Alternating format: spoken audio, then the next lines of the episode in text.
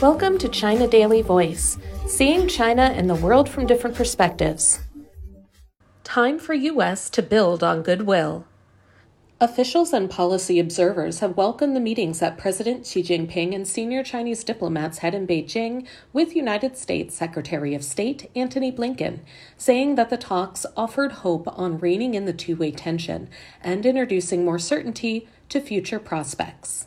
Now it's time for Washington to continue trading goodwill with Beijing, faithfully implement the consensus made between the two sides, and minimize the chance of dragging the ties to another low, they said.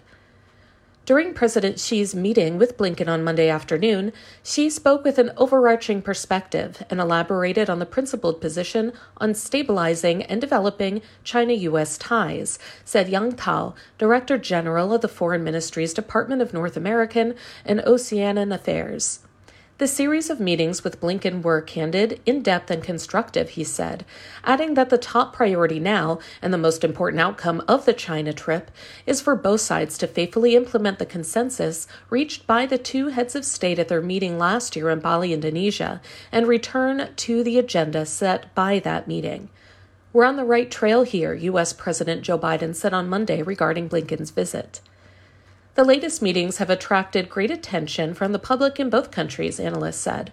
Cai Tongjuan, a researcher at Renmin University of China's Chongyang Institute for Financial Studies, said there are many individuals and organizations from both nations calling for securing the bilateral friendship. Tom Watkins, president and CEO of TDW and Associates, a US-based business and education consulting company, said Xi's meeting with Blinken sent a clear message to the world that both sides value dialogue and cooperation over conflict. Rong Ying, vice president of the China Institute of International Studies, said it is a point made consistently by Beijing that the relations matter not only to both nations, but also to the peace, development, and the stability of the whole of humanity. We expect the Biden administration could tackle China US ties from this perspective and work together in exploring the way for the two major countries to get along well in the new era, he said. Wei Chai, Kin Chung Choi, Senior Vice President of Thai Bank, Kasikorn Bank, said it is good to have the two countries get back to the negotiating table, as Thailand and other Asian countries want to see the region have peaceful and stable development, which is largely affected by the world's two largest economies. Lawrence Loh, a professor of strategy and policy and director of National University of Singapore's Center for Governance and Sustainability, said the visit was a significant development amidst the escalating geopolitical tensions between the two countries, adding that a stable bilateral relationship must be based on firm actions rooted in the fundamental principle of mutual respect. Khalid Timur Akram, executive director for the Islamabad based Pakistan Research Center for a Community with a Shared Future, said China always wishes for a strong and stable China US relationship.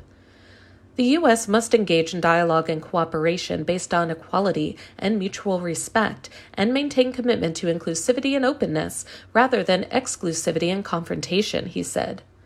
Su Xiaohui, deputy director of the Department of American Studies at the China Institute of International Studies, said, It is time for translating into reality the latest consensus made between Beijing and Washington, and the U.S. should break away from its two faced approach in dealing with China, saying one thing and doing another.